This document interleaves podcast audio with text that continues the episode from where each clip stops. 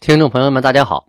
上回啊，咱们说到努尔哈赤给明朝下了一封国书，同时呢，也把内容转交给了蒙古内喀尔喀五部的部长，提醒他们啊，我要跟民国谈条件了，你们这边不要背叛我啊，大概是这个意思。一六二零年四月份，农历四月份，明朝的谍报。称金国兵有个部队呀，跑到了海州、盖州那个地方，啊，围着海州和盖州，目的呢是为了引诱总兵贺世贤过去支援。他这么一支援的话呢，明朝啊，明朝部队的辽阳啊就空虚了，然后金国呢好趁机去攻打辽阳。金国呀还运了好多军需物资啊，这部队向前移动到辽河那个地区。啊，窥探海盗，就是大海的通路。就是金国呀，它旁边没有海，就南边啊跟渤海不相连。他顺着辽河呢，一直往南走，想看这个水路啊，啊地形啊，什么时候通到大海啊？这条道好不好走啊？啊，具体情况是什么呀？因为他那个时候没有卫星地图啊，你想了解啊前面是什么情况，就得派人去实地的考察摸查。你人去了，那明朝部队就给你逮起来了，所以得派大部队做掩护，去沿着辽河啊去考察这个地方地势啊、地貌啊、情况啊啊，运运兵怎么运呢？是走水路啊，走陆路啊？哎，去考察这个河道，还有海盗啊，就是大海的通路啊。熊廷弼呀，哎，他什么办法呢？他把兵力啊稍微的集中在一起啊，集中主力兵力。这够人数啊，少了他不是金国的个儿啊。主要呢守在沈阳啊，以沈阳为大本营，然后呢派兵渐渐的啊向金国靠拢啊，逐渐的逼近，一点一点逼近。这个金兵啊还是害怕的，这个沈阳城很大呀，兵也不少，所以呢也不敢冒进。要说古代啊打仗。追求的最高境界就是兵不血刃呐，什么意思？就是我不动一兵一卒啊，就可以让对方投降，这是最好的打法，就是不伤其身。那这种战术呢，免不了要有高深的谋略呀。努尔哈赤在六月初二给明朝辽东经略熊廷弼送来了一纸。金国招降的榜文，意思是我要招降你，熊廷弼，给你开某某条件啊！你也看看现在的局势。内容呢，自称后金国韩，自称曰朕啊，就是已经称朕，说自言为天所佑，就是老天保佑我。中国指明朝啊，为天所怪。就是说，你各屯铺的人民重投山海关西，是说现在呀，你山海关附近这些人呐，啊啊，就是辽东这些明朝的人，都往关内跑，就是不愿意在这生活了，因为这个地方啊，你老天爷怪你啊，说养不活这些明朝的人，所以他们都逃荒逃走了。我兵不免随后，意思是说，你老百姓已逃走。我大兵随后就到，不如投阵保全家事啊！你要是投靠我，最起码你的家事啊都能得到安全。从当前的局势上来看，你跟我打啊，那不一定谁败谁胜，难免都有死伤，对吧？你的家事也是免不了受其牵连。你要是打胜了啊，你也得有点代价，你不可能不死人，对吧？你打败了，那你回到明朝，那明朝肯定诛你九族啊！你的任务没完成，两方面都不得好。那你要投靠我呢？哎，你一个人都不死，同样呢，我也给你待遇很好，是不是？对外呢，努尔哈赤啊软硬兼施，在招降熊廷弼；对内，他在六月初四啊向国人下了诏书，这样说：国人有何言欲？术于韩者，无需亲至韩前，可将欲速之言写成书文，悬于门外所立之二木上，乐期素辞，酌情审理，遂竖二目于门外，有欲速者书之。哎，大家听到这个故事啊，这里很很有内容的呢。这个二目是什么呀？就是天安门前的华表啊！啊，有人说了，华表是干这个用的吗？它也不是木头的呀，啊，是雕的呀。啊，说最早啊，这个华表它不是石头雕的。就是两根大木桩子啊，它立于啊交通要道或者是十字路口啊，人比较多经过的地方，立这么两个大木杆子，它有一定的指路的作用啊，但是它主要的作用是让这些人呢往上挂书信，就是你对国家有什么建议，有什么想法，对哪个官啊要投诉，总之呢，这两块木头啊。就相当于现在的上访机关，就是接待上访的地方。最早啊，这两块木头叫环木，后来呢，逐渐的它就被立于宫廷的大门口，慢慢的呢，变成了玉雕的啊。像故宫前面上面还蹲着神兽，叫吼，起到一定的作用啊。这个具体的这个关于华表的解释，大家可以去百度，我这里不细言讲。主要说这两个环木，它立于韩的衙门前，目的呢就是让大家有什么想法，还有什么要跟我说的话，你也不用来找我，我也不见得嗯总有空啊，我听不到怎么办呢？别耽误事儿，你把它就挂到这个两个大木头上啊，我会派人把它取回来，就像个意见箱啊，就相当于意见箱，我就把它取回来，我研究一下啊，根据情况我来做具体的定夺。酌情处理，这是努尔哈赤的呃内部的政策啊，治国的方略。再说他外部，外部就是外交了啊。那时候内部外部都归韩一个人管。他的外交呢，说去年跟内卡尔喀五部啊，不是盟誓了吗？但是今年啊，这五部又被蒙了，怎么回事呢？是这使者呀回来跟努尔哈赤说，说我到那地方啊，我要拜见。额巴代庆就是都楞洪巴图鲁之子啊，明朝人称之为鳌巴代庆。你看这里出现代庆了哈，记住啊，咱们每天都说大清国不叫大清国，叫什么呀？就是这俩字儿代清。这代清是蒙语啊，意思是勇往直前、常胜将军啊，大概是这个意思。这代清在这里就出现了啊，他作为封号啊，这个人的一个封号，什么什么代清。女真人啊，金国人也把这个代清作为封号，直到一六三六年，皇太极把代清作为国号之后，代清再也不能作为封号使用了。啊，千万不能叫成大清啊，那个读代王的代。现在好多那个动画片啊，山大王都读成了大王，大王大王，我说这胡扯。我们小时候都知道那个字念大王，怎么变成大王了？哎，好，书接前文啊。说这个使者呀，想见这个额巴代庆两次，闭门不见。其他那个部落的使者呢，也不来，只来了两个部落的使者啊。同时，他还说这个独楞红巴图鲁啊，就是明朝书上记载的那个叫炒花啊，这个他老给记成炒花。你汉字记这个蒙古人名字很奇怪啊，给翻译成炒花，就是炒菜的炒，花朵的花，真奇怪。他说：“红巴图鲁啊的话传过来说，吾子孙之心巨变而不能治，然吾身绝不复寒。他这意思啊，就是说我的儿子孙子呀，他们呢变心了，我管不了啊。但是呢，我没变心，我不会啊对不起您的。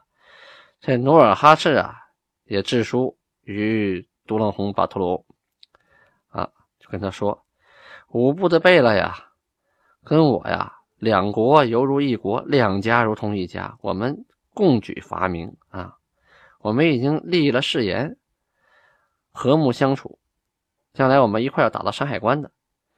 可这没到一年啊，这个巴格达尔汗竟然说话不算话，被蒙啊，违背誓言，听信明朝的谗言啊，我呢？也派使臣带着书信过去了，可是你们就是闭门不见呐！啊，给我吃闭门羹，中断往来。这样实在是不太靠谱啊！以前咱们说好了，都愿意跟我一块直抵山海关啊！我也曾说，等攻取广陵之后，我就把宰赛还回去。如果都能兑现诺言，我自然会还你宰赛呀。可是如此的出尔反尔，让我怎么相信你们呢？我还怎么还你们宰赛呢？这个常言说得好啊，“诸身恼恨，背了必逃；妇人不和，丈夫必走。”啊啊，他这段话呀，是嗯女真的一句俗语啊，不是汉语的俗语，是女真的一句，就是常言道。大概什么意思呢？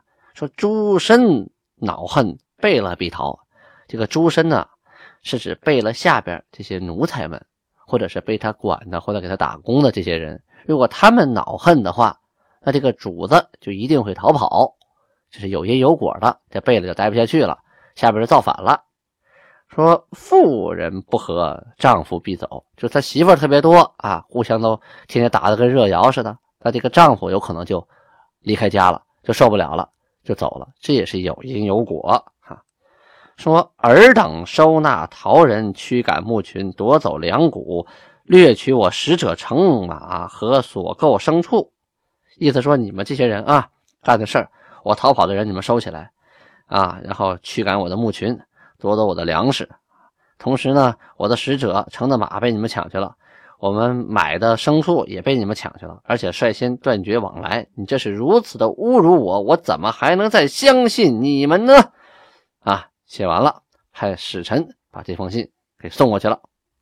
当然了啊，前文我们提到过，后来呢，这科尔克五部啊，还都是跟明朝跑了。嗯，这以后咱们后话啊都能提得到，慢慢聊。说这个月份呢，努尔哈赤开始派人去东海。熬盐，哎，现在我们要说说东海。东海可不是我们平常啊指的那个东海，那在浙江省的东边呢，那个太远了，他去不了。他指的东海是哪儿啊？是指日本海啊，库页岛和这个大陆之间夹的一条叫东海。但是现在呢，这个东海大部分都归俄罗斯了啊，朝鲜还占了一小部分，大部分都归俄罗斯了。就是整个东北地区呢，在东海那个区域，在日本海的区域已经没有海岸线了，这是很可惜的。过去满族还有这样的歌谣，叫“跑南海之丰收”啊，跑南海指的是哪？是现在的渤海，而东海呢，那是指日本海。努尔哈赤啊，开始派人到东海去熬盐啊，就是熬制海盐。这人活着，大家都知道哈，离不开盐呐。你是打来了猛兽啊，打上来鱼，生吃不好吃，烤熟了也不好吃。你不放盐，那肯定是没味儿啊。大家看过白毛女，为什么在山里待时间长，头发都白了？她没有盐呢。她吃果子，她吃肉，她吃什么都没有盐，人呢就会生病。这个盐的成分呢，主要是氯化钠啊。同时还还有钾，你说这人要长期不吃盐的话，他身体的呃体液就不达不到平衡，就有可能得那个大脖子病啊，叫甲状腺肿大，大脖子病吞下也困难，大出脖子啊。所以这人是真离不开这盐，不信您就试试，您做饭三天不放盐，你看您瘦不瘦？根本扛不过去。所以啊，国家把盐呢当成一个命脉，当成一个老百姓的必需品，一直把控着。曾经听说过犯私盐，犯私盐什么意思？就是他躲过国家的关税这一关，呃，偷偷的在底下贩盐。到现在呢，这个盐呢一直都是国家管制啊，没有被放开，就是国家的税收很一部分来源于食盐。靠近海边的地方啊，这食盐是很容易得到的啊，而且生产工艺也不复杂，有海水就有盐嘛，就很容易。虽然容易得到。可呢，它却是生活的绝对必需品。距离大海比较远的地方，啊，这些人对于盐的渴望，那就不用说了。啊，所以呢，国家要把这个盐的命脉管控起来，便于呢，呃，控制价格，同时呢，控制税收。我们生活在今天的老百姓啊，觉得去超市啊买包盐很容易嘛？这东西你说谁想它呢？咱回忆一下，头一段时间日本海啊闹核辐射的时候，就有传言啊，传说这个海里的盐被辐射了，我们不能吃。这一下子，北京城啊，所有的超市都买不到盐了。我还清楚的记得，我买了十来瓶的蚝油回家。怕什么？怕到时候没有盐了，吃什么呀？没有咸味了怎么办呢？放蚝油吧。人家说了，买不到盐，买酱油也是一样的。好，酱油卖光了，我就买蚝油。可想而知，造成的恐慌是多么大呀！大家在和平时期不感觉，但一旦是到了这个啊关键的特殊时期，那国家这个时候就有力度了，瞬间就把库存的盐一放，哎，盐的价格不会上涨，老百姓的生活也变成安定了。当今的社会尚且如此，何况努尔哈赤那个时期呢？所以对盐是十分重视的。他派人到东海去熬海盐。咱们再说说明朝熊廷弼这边啊，六月初四，熊廷弼亲自带领着四百骑啊，就四百个骑兵去巡阅辽东。他首先呢，从凤吉铺开始。凤吉铺呢，在沈阳市苏家屯啊，凤吉铺村，然后到了威宁，本溪的东北，然后到爱阳，凤城，就凤城市那个爱阳乡，然后到宽甸，啊，奔到宽甸呢，绕一圈到了鸭绿江，到镇江城，就是现在的虎山长城啊，丹东，丹东的九连城乡，就那个地方离朝鲜最近的啊，我去那儿看过，挺好的，大家有空可以去那儿看一看啊。后来呢，绕道又到了显山，显山呢在凤城东南大铺乡土城子。到了凤城啊，有一个地方您一定要去，哎，凤城因此而得名，什么呀？凤凰山，号称辽东第一险山！我亲自爬上去过两回啊，爬到最顶上真的很险呐，不次于自古华山一条路啊！有机会大家可以去尝试一下啊。不行的话，可以坐缆车坐到半山腰，再往上爬。上面还有玻璃栈道，很恐怖哦。当时啊，没有缆车，没有玻璃栈道，这个熊廷弼也亲自啊，带着人爬上了凤凰山。从凤凰山上下来呀，又去了镇宜、镇东、甜水站啊。镇宜在凤城的南，凤城县南；镇东呢，在凤城县的西北。甜水站呢，在辽阳东南，然后回家了。这一圈啊，走了一千多里地呀，往返呢十三天，这没闲着，一天接一天的走了小半个月。他这一走啊，经过那边，早就得到信儿了。哎，熊廷弼不在老巢了，赶紧趁火打劫呀！史书记载呀，金国兵啊，以万计，就说一万多骑兵从。抚顺关还有一万多骑兵从东周铺，东周铺在抚顺东南小东乡东周东周那地方啊，这就是两万多人呐。这两万多人深入至浑河啊，顺着浑河边上走，距沈阳城十里地。嗯，我现在算一下啊，因为我家就在浑河边上，从小在那长大的，就在沈阳城东。在沈阳东边十里地，大概就是现在东塔东塔机场左右的位置啊。那个东塔机场原来都是我家的菜地呀，啊，准确的说呢，都是我太爷爷的菜地呀。我们家的老宅子呢，就在东塔机场跑道的南边。每天起落飞机呀，那个小的时候天线啊要收电视节目，飞机一起落，这个天线就。接到信号了，那电视的节目就全是雪花了，就知道啊，又起落飞机了。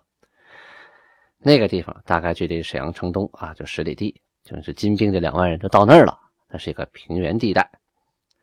到了那儿之后啊，沈阳城就得到信了，总兵贺世贤啊，以三万人屯居沈阳；柴国柱呢，以两万人屯凤吉铺啊，就刚才说的，在那个苏家屯。凤吉铺村在那儿，他们互相的就有着照应，准备迎战。这个熊廷弼呀，转了一圈，从凤凰城回来了。回来了，金兵一看，这这这两万人打的那个城是没戏呀，但也不能空手而归呀，顺手牵羊啊，就对旁边几个小山城发动了进攻，克花岭、许毛子山城等处，累计杀虏南附二百六十余名。这里呀，要提一下《明史记事本末补遗》卷二啊。记载说，贺世贤呐，领兵三百屯居沈阳，啊，这肯定是不靠谱的。三百人守沈阳，开玩笑的。说柴国柱啊，也是以三百人屯凤吉，这个也有点闹着玩了啊。还有我刚才提到的金军杀戮的数据啊，是根据《明神宗实录》记载的。那个满文老档太祖卷呢？啊，记录了说是杀民兵啊，百人，俘获四千啊，就说这几个小山寨啊，杀了一百，俘了四千，这是满文老档记载的。七月十一日记载啊，努尔哈赤致书朝鲜国，索取本国的逃人啊，就说我这逃到你那儿的女真人，你给我还回来。同时啊，还说上次萨尔浒大战之中啊。朝鲜被俘的大官啊，有那么两员，我一直啊想给你还回去，怕什么呢？怕民国呀逼着你把这两人给杀了啊，我就一直没还。今天呢，我给你还回去，但前提是你得把我的人你给我还回来，等于是交换一个战俘吧。一六二零年七月十七日，公历八月十四日，明万历帝驾崩。好，听众朋友们，今天就讲到这儿。明天呢，会向大家继续介绍万历帝的一些简单的功与过，同时他驾崩之后，明朝会有什么样的变动？亲爱的听众朋友，听到这儿，别忘了在下边给我点赞、留言、点赞助，谢谢！别忘了继续支持我，非常感谢。